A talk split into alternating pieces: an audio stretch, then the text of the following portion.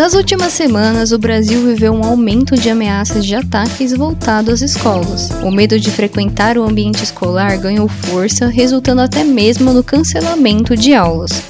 Sou Letícia Escudeiro e nesse episódio do podcast Brasil Educação, da revista Educação, que é um oferecimento da internet No School, tenho comigo para falar sobre o contexto das ações extremistas na internet, as formas como as escolas podem se proteger e como devem lidar com os medos, tanto da equipe escolar como das famílias, para que o pânico seja controlado e a escola possa ser vista como um lugar seguro novamente. Helena Vieira, escritora, professora e pesquisadora do Monitor do Debate Político no meio digital da USP.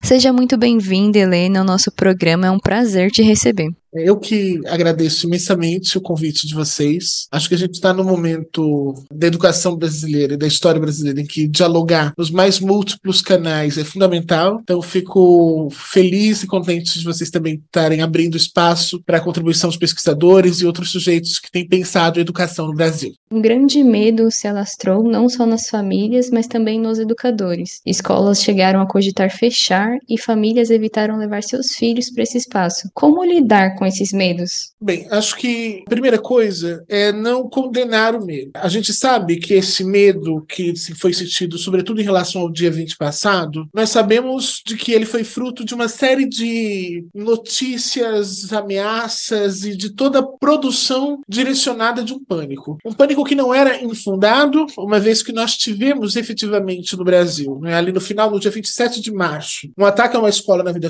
na Vila Sônia, e no dia 27 de março até no dia 20, pelo menos um ataque à escola por dia no Brasil. Contudo, quando a gente pega esse fenômeno para olhar do ponto de vista histórico, o que nós vamos perceber é que em 20 anos nós tivemos, tivemos menos de um ataque por ano. Então havia um fenômeno específico ali que foi alimentado também por trolls. Ah, o que acontece é, a gente tem, e aí lá no monitor do debate político em meio digital na USP, nós temos acompanhado isso nas redes, todo um ecossistema virtual que junta redes como Discord, Discord, Twitter, Volo e TikTok de jovens que cultuam massacres às escolas. Esses grupos não são novos, eles surgem ali mais ou menos em 2014 nos Estados Unidos, cultivando o massacre de Columbine. Por que Columbine especificamente? Columbine foi o primeiro massacre escolar que mais produziu conteúdo, que mais produziu material. Os agressores de Columbine, os assassinos de Columbine, produziram muito material de vídeo, de material ideológico mesmo, dizendo como se sentiam, por que iam fazer aquilo. E a própria mídia,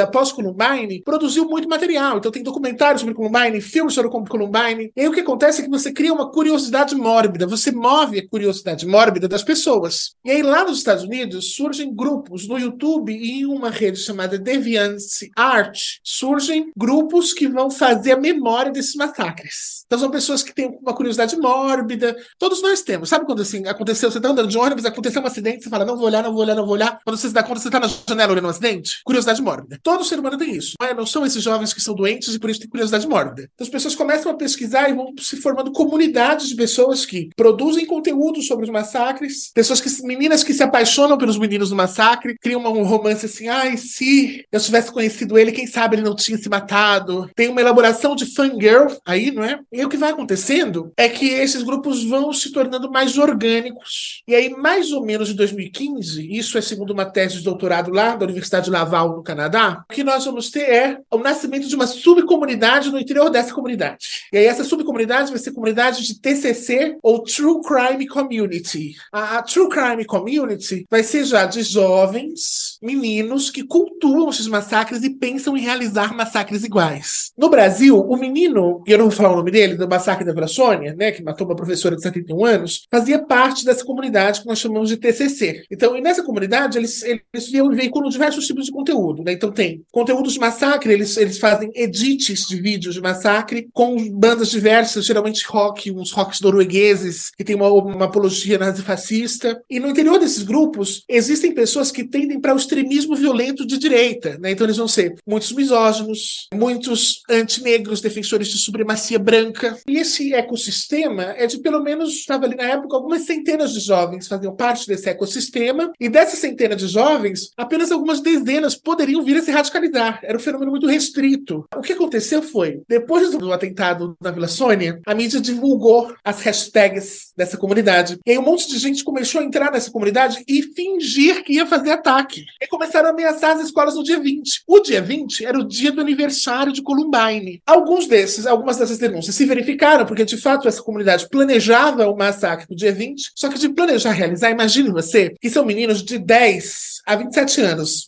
a média 10, 12, 13 anos, planejando matar a gente na escola, como se fosse um jogo. Inclusive, eles falavam em termos de pontuação, por exemplo, kills. Né? Então, quantas kills você pode fazer? O aumento que nós tivemos no Brasil sobre isso foi devido a uma chave que virou na cabeça de geral, que foi o quê? Eles descobriram que não precisava de arma de fogo para fazer as kills deles. Tanto é que o ataque da, da Vila Sônia foi feito com uma faca e o de Blumenau com uma machadinha.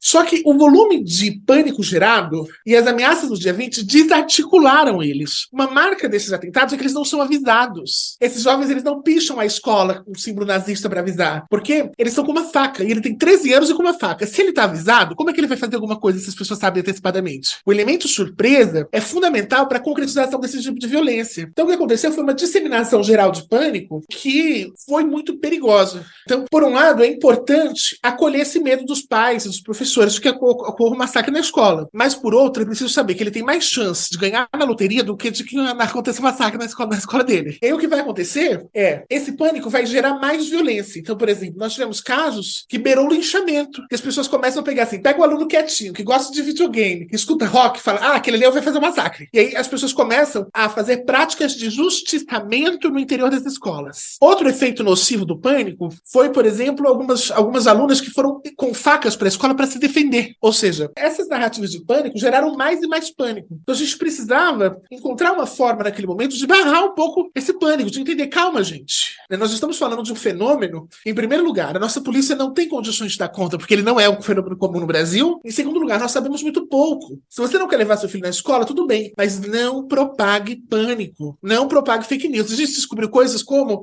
influencers do TikTok que inventaram uma lista de massacre para ganhar likes. Estão sendo processados. Encontramos também um menino que, que, não, que não queria fazer a prova de matemática e ameaçou a escola para a escola poder fechar. Então o que vai acontecer é que o, o pânico vai sendo tomado de muitas maneiras e vai gerando uma crise sem precedentes. Sabe? O poder do pânico foi muito mais nocivo do que os atentados. Você comentou sobre o monitor de debate político USP. Que pesquisa vocês estão desenvolvendo? Monitor de debate político, a gente tem por objetivo estudar a polarização e como se desenvolvem os debates políticos nas redes. Né? Então, como a violência na rede acontece, como é que a regulação das fake news na rede pode acontecer, como a fake news influencia o processo eleitoral. Então, a ideia justamente é tentar entender, através das redes sociais, quais são as dinâmicas do debate, quais são as tensões do momento no Brasil. E como o, o ataque às escolas esteve organizado na, na, na internet, a gente chega então, para entender como é que isso está tá acontecendo. A gente tem o receio de que esse assunto seja esquecido, porque ah, parou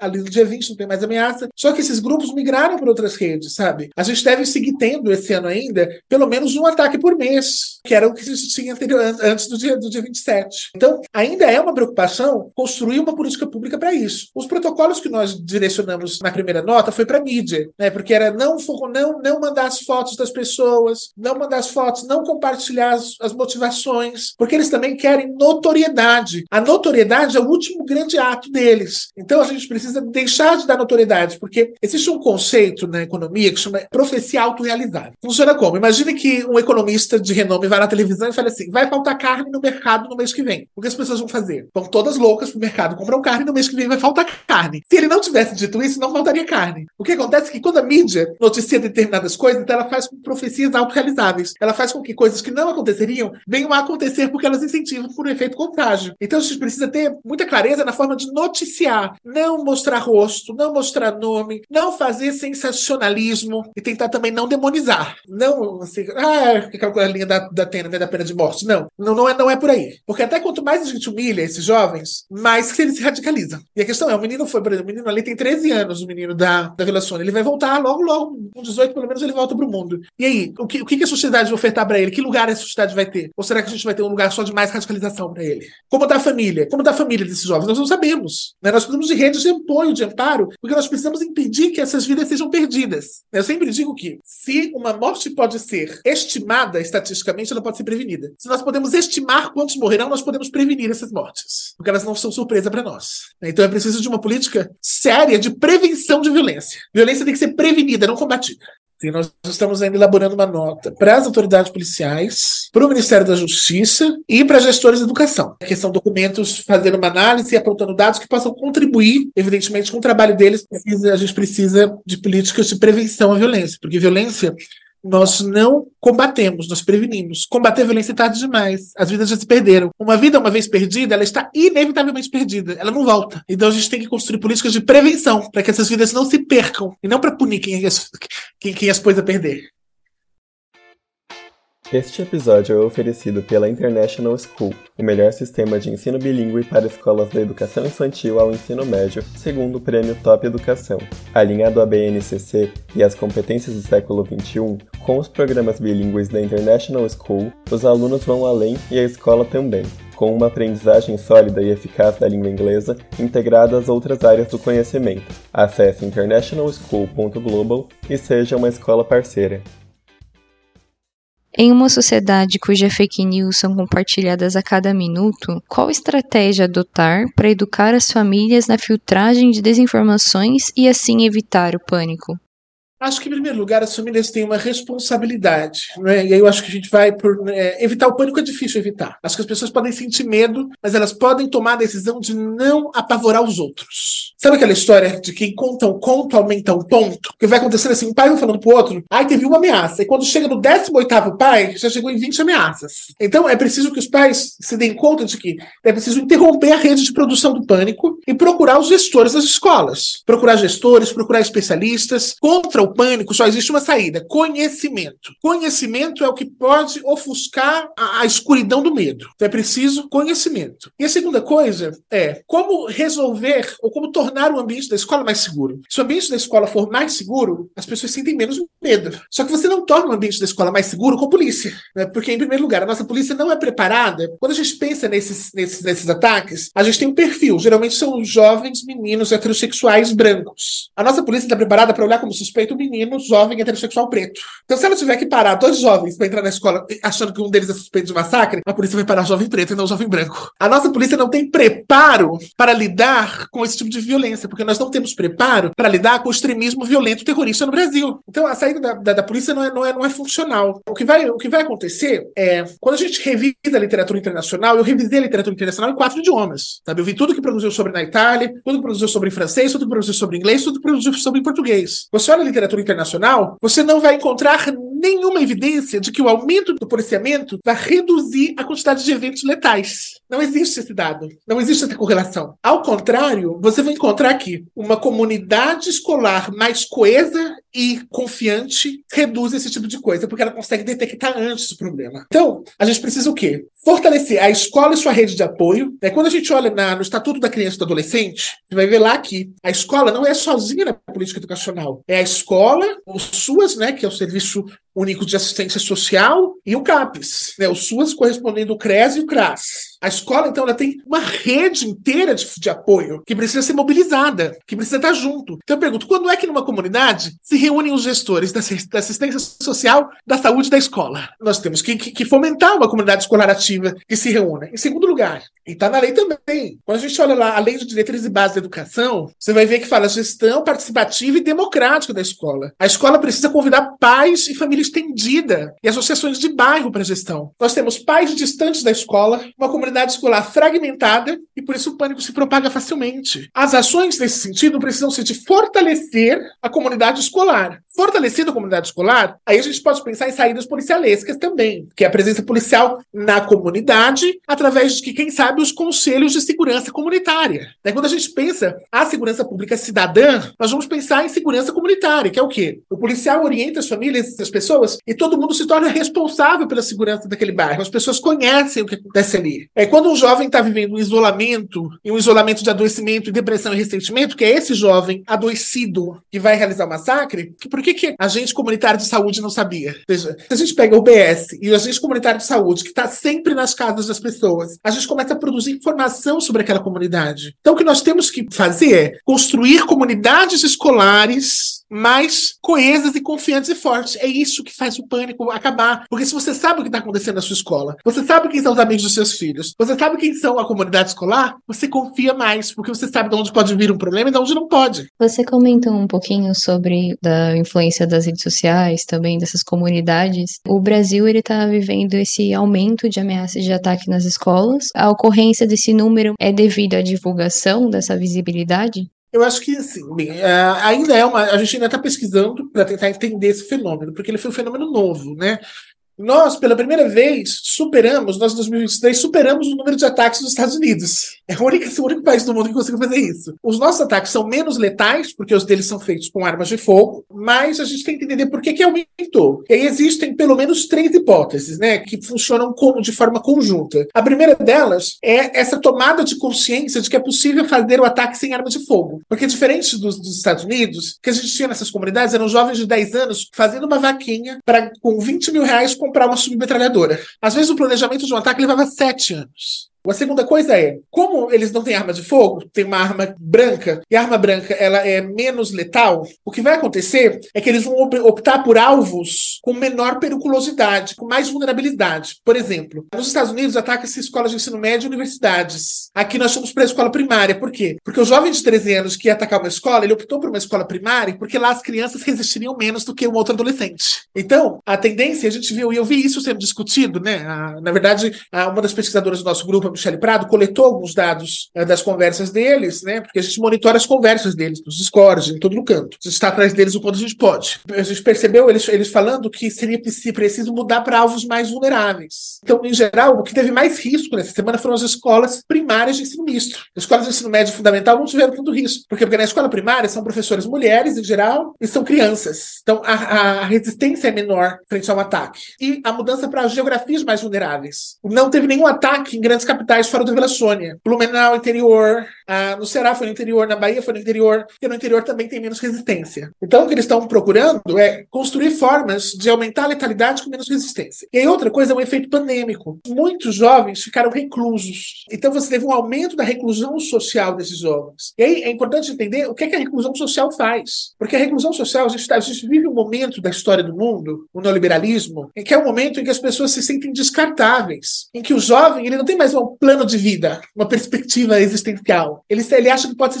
descartado a qualquer momento. Ele acha que sua vida não vale tanto assim. Ele não vê condições de conversar com seus pais, ele não vê condições de, de ter suas angústias acolhidas, e ele não se vê capaz de provar-se homem. Por isso que geralmente é uma violência de gênero. Então, esses meninos, tomados de ressentimento, incapazes de dialogar, acabam participando de comunidades extremamente misóginas. Né? Então, quando a gente pensa o processo de radicalização do extremismo violento, a gente vai das comunidades de bem-estar masculino e Red Pill, passando por grupos como o MGTOW, que é um grupo misógino que recusa o sexo com mulheres, até os incels, que são meninos que nunca tiveram, que nenhum menino nunca se sentiu atraídos por eles. E esses meninos vão culpar a sociedade inteira pelo seu fracasso existencial. E aí, essa culpa por seu fracasso existencial vai redundar em violência. Violência pelas mulheres que os humilharam, pelo pai que chamou eles de inúteis, Percebe? Então, e, e o que resta para a afirmação da masculinidade neste contexto é a violência. Porque a violência é o último reduto do gênero masculino. Porque ela foi também o primeiro, que foi lá quando a gente pensa a formação histórica da masculinidade, a gente vai ter a violência como o primeiro, o primeiro flanco da constituição da masculinidade. Pelo que vocês estão pesquisando, a polarização política dos últimos anos tem ligação com esse aumento da onda de violência? Ou seria esse reflexo de um conjunto de ações violentas? Acho que a polarização política influencia na radicalização dos comportamentos nas redes. Mas é importante lembrar que a polarização é efeito de um conjunto de desigualdades, de um conjunto de posições. Então, na verdade, não é que a polarização aumenta a radicalização, é que também a polarização é efeito da radicalização. Na antropologia, nós chamamos isso de fenômenos coextensivos, que é aqueles que nascem junto e ao mesmo tempo, e você não tem como dizer se um determina o outro, mas eles se determinam mutualmente juntos. Mas há também um aproveitamento por ambos os polos políticos disso, né? Então, tem gente de esquerda dizendo assim, ah, esses jovens são bolsonaristas, não sei o quê. E, e, isso é equivocado. Assim, não tem como reduzir isso ao Bolsonaro. Assim como não tem como reduzir isso, ah, é porque as feministas destratam os meninos. Não tem. A gente está pensando justamente em fatores muito mais complexos que dizem respeito à posição existencial dessa juventude. Nós temos uma juventude, nesse momento, que está sendo engolida pela violência em todos os seus lados. Né? O jovem preto e pobre está sendo engolido pela violência das facções e do tráfico. O jovem de classe média pela violência e do extremismo político terrorista branco. A violência nos ronda em todos os lados do espectro político. Não é exclusivo da esquerda ou da direita. Atualmente, quais são os principais desafios que estão presentes nas escolas em relação a esses ataques e que conselhos você pode dar para tranquilizar a comunidade escolar?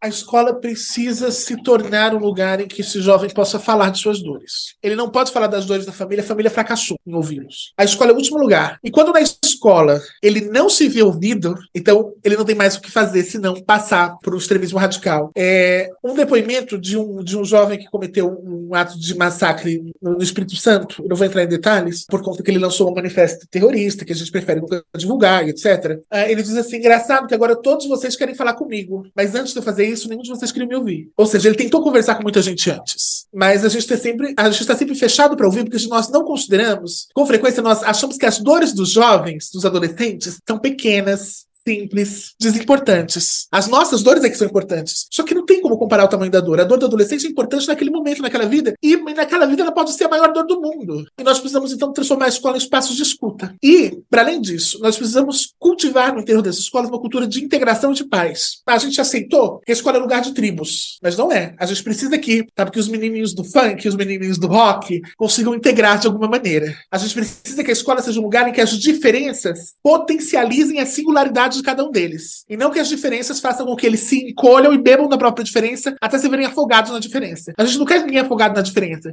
A gente quer que a diferença seja força para produzir jovens mais capazes de lidar com a multiplicidade do mundo. Teve um meme, assim, uma saiu no Twitter, que eram três meninos do funk dançando funk de, no, no, TikTok.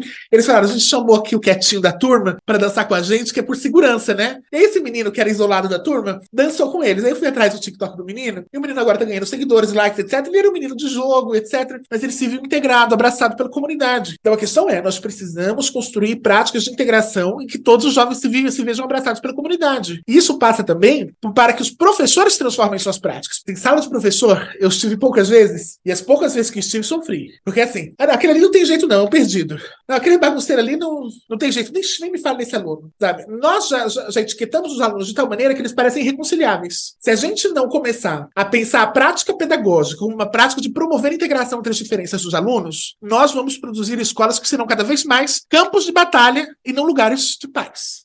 Muito obrigada pela entrevista. São outros fatores, outros olhares que a gente deve estar atento. Então, caso você tenha mais alguma observação, alguma coisa que você queira falar, o microfone fica aberto. A escola é um espaço de violência. A escola não está apartada da sociedade. Na escola você vai sofrer suas primeiras discriminações. Na escola você vai ter seus primeiros amores, mas também seus primeiros inimigos. Na escola você vai ser ofendido de graça. Na escola vai ter um namorado com violência misógina com a namorada. A escola reflete todas as violências da sociedade. E nós conhecemos essas violências. O que tem de novo nesse fenômeno é que é a primeira vez que nós estamos experimentando o extremismo violento em meio escolar. É uma outra forma, ela é muito mais próxima do terrorismo do que do bullying. Uh, a gente tem de construir um olhar múltiplo, de múltiplos especialistas. Né? Não é só o chão, chão de sala que é capaz de responder essas questões, nós temos os acadêmicos, pesquisadores que estão debruçados sobre isso, e a gente precisa desse olhar multidisciplinar, porque não dá para resolver essa questão com um olhar só. É isso. Obrigada. O site do Monitor de Debate Político USP está na descrição deste episódio, juntamente com o site da Revista Educação. Não deixe de mandar seu comentário ou sugestão para o e-mail podcasts.rfmeditores.com.br e nos siga nas redes sociais Revista Educação. Se ficou interessado no tema, confira também o episódio Massacre nas Escolas: O que desencadeia uma ação violenta e como evitar do nosso podcast. Espero a sua audiência no próximo episódio. Roteiro e montagem: Letícia Escudeiro. Coordenação: Laura Rachid. Trilha sonora na descrição.